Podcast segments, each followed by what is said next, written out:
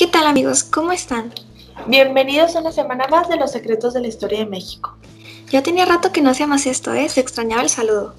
Sí, la verdad que sí. Sí se echa de menos todo este asunto. Ahora mucho más grabando desde casa que no nos vemos. Sí, pues ya ves, la pandemia, así nos toca esperar que pronto todo regrese a su ritmo. Ojalá que sí. Vas a ver que sí, ya pronto. Oye, y para ir comenzando, Porfirio Díaz. Sí, ¿qué tan importante no habrá sido esta etapa de nuestra historia que su primer nombre quedó como sinónimo de una época? Tienes razón, o sea, ningún otro presidente tiene eso, ¿verdad? Es que también ya se ha creado un debate que todavía está vigente a día de hoy. Exacto, y como en cada episodio, pues queremos aclarar que en este programa no estamos a favor ni en contra de nadie. Claro, o sea, aquí cada quien forma su propia opinión. Nosotros solamente hablamos de los hechos, incluso los que no están en los libros de historia. Sí, realmente pues es que está muy dividido si Porfirio Díaz es el héroe o el villano de México. Nos enseñan a que sí es el villano, o sea, como que siempre lo ponen un poquito mal. Sí, pues es que ya estaba mayor. Y muchas ganas de irse no tenía. bueno, pero también hay que tomar en cuenta pues que tenía un plan a largo plazo para consolidar la paz que querían los mexicanos. Sí, sí, claro, o sea, acuérdate que México por esos entonces no acaba de salir de un conflicto cuando ya estaba en otro. Sí, pues de que Porfirio Díaz tenía buenas intenciones, tenía buenas intenciones. Claro, o sea, él buscaba la estabilidad que tanto le hacía falta a nuestro país. Sí, o sea, de hecho Díaz pues fue capaz de dominar a una nación sumida en dificultades, complejidades y contradicciones como era México entonces. Sinceramente no era un mal líder, o sea, sí llevó a México más o menos al punto que él quería. Él estaba enfocado en el progreso como más material. Sí, pues aquí la cuestión es en cuánto tiempo y a costo de qué. Por supuesto, o sea, los que lo defienden suelen olvidar que, por ejemplo, más del 80% de la población era analfabeta. O sea, el hecho de que el 80% de tu nación no sepa ni leer ni escribir dice mucho. Dice muchísimo. O sea, aparte, imagínate, la gente no sabe ni qué onda con la economía ni con la política. Qué feo, bien dicen que entre más ignorante el pueblo, más fácil gobernar. Exactamente.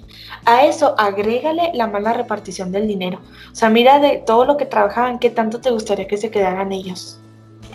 Exacto, el país rico, pero al mismo tiempo una desigualdad social, pues que solo hacía ricos algunos.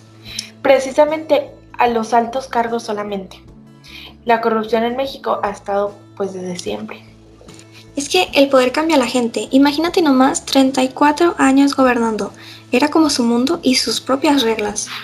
Aparte, mira, haz de cuenta una pirámide. Él en la cima y nomás repartiendo sus amistades y conocidos. Y precisamente ahora que tocamos el tema, pues vámonos directamente con la economía, que el crecimiento que tuvo es todo un tema. Claro, o sea, el porfiriato duró muchísimos años, está muy impresionante el crecimiento que tuvo.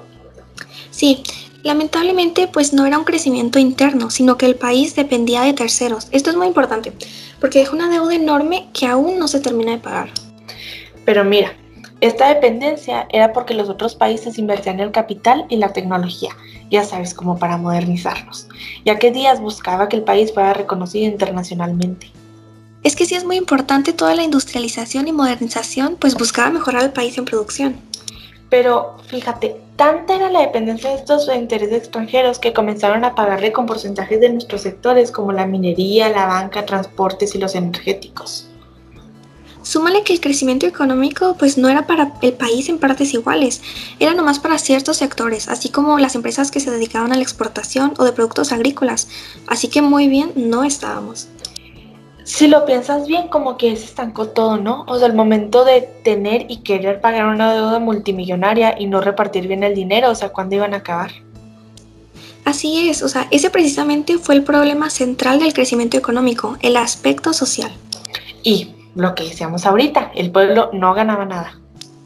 Sí, los campesinos, los peones de haciendas, los indígenas, o sea, todos los que trabajaban en las fábricas no tenían un futuro asegurado. ¿De qué servía que México estuviera en un periodo de crecimiento si la mayoría de las personas no tenían una vida digna?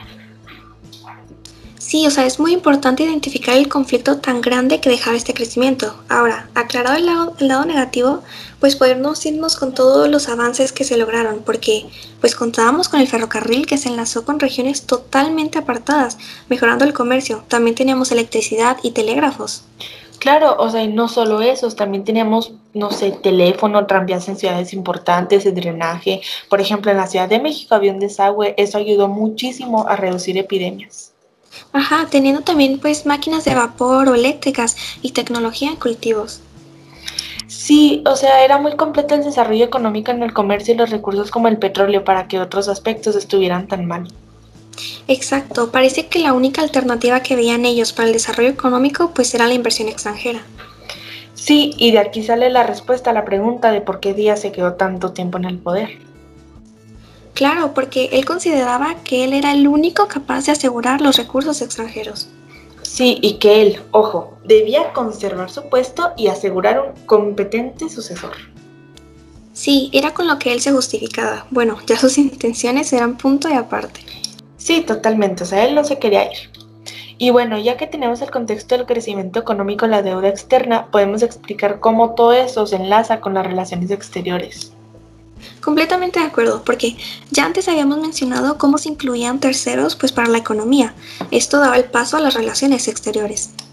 La inversión estadounidense fue la más grande, por lo tanto Díaz quería como limitar de alguna forma la dependencia y balancearla con inversiones europeas, por ejemplo, francesas, alemanas, españolas.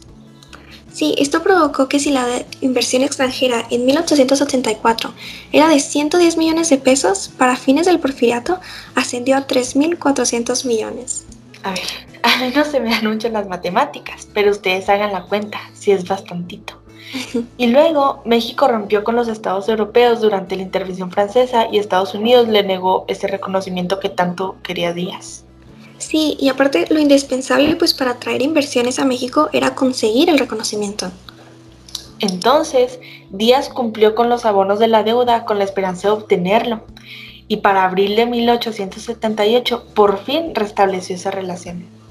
Es que fíjate, sí era muy importante que Díaz mantuviera, en la manera de lo posible, la soberanía de México. Claro, y más frente al poderoso Estados Unidos. Sí, pero pues la lista de conflictos era bastante larga y lo más notable de ella eran los pagos a la deuda exterior. Sí, aunque sin duda el restablecimiento de las relaciones con los países dominantes de Europa, así como Francia, Inglaterra y España, fue un gran contrapeso para Estados Unidos. Claro, o sea, fue un contrapeso en inversiones, en comercio, en lo cultural, ciencia, en las artes, bueno, hasta en el estilo de la vida cotidiana. A eso súmale que se firmaron importantes tratados de amistad, de comercio y navegación con Italia en 1882, con el imperio de, ojo, Japón en 1888 y China en 1899. Otro punto muy importante es que se tuvo que arreglar la deuda pública y las finanzas del país. Sí, el sistema bancario se consolidó, o sea, el dinero circulante creció y ayudó a la integración del mercado. Algo impresionante fue que los ingresos superaban los gastos gracias al crédito externo, o sea, súper bien. Sí, totalmente. O sea, el Producto Interno Bruto se incrementó hasta una tasa del 3%. Esto es un logro sin duda, pues si lo comparamos con el previo desempeño económico que había tenido México. También con el crecimiento de la población que pasó de 10 millones al inicio a, con 15 millones a su fin. Sí, o sea, todo lo que hemos mencionado pues significó un cambio radical. Exacto. Y debido a estos cambios empezó la combinación de mercados internos y externos mediante las líneas férreas hacia Estados Unidos. Sí, y toda esta multiplicación de oportunidades pues permitía mejorar las condiciones laborales, ya que para las empresas conservar a sus trabajadores pues tenían que aumentar sus salarios y sus prestaciones. Además, entre los adelantos económicos estaba la producción de cerveza, textiles, tabaco, no sé, papel, zapatos, vidrio, ese tipo de cosas. Sí, y no olvidar la extracción de metales preciosos como la plata y el oro, y de metales útiles como el plomo y el cobre, o sea, pues se reconocieron a los propietarios.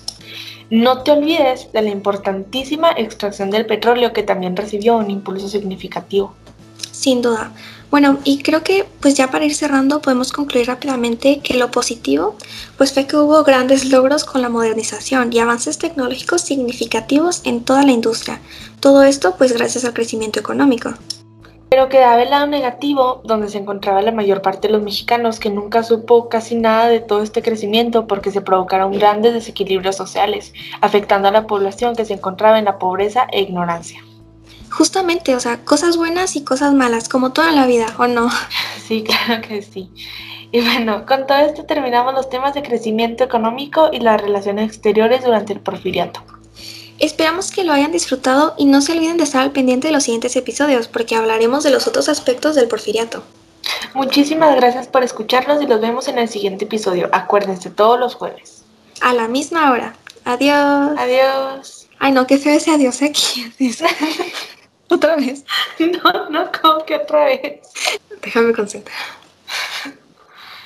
Esperamos que lo hayan disfrutado y no se olviden de estar al pendiente de los siguientes episodios porque hablaremos de los otros aspectos del porfiriato. Muchísimas gracias por escucharnos. Los vemos en el siguiente episodio. Acuérdense, todos los jueves. Y a la misma hora, ¿eh? Adiós. Adiós. No lo dijiste conmigo.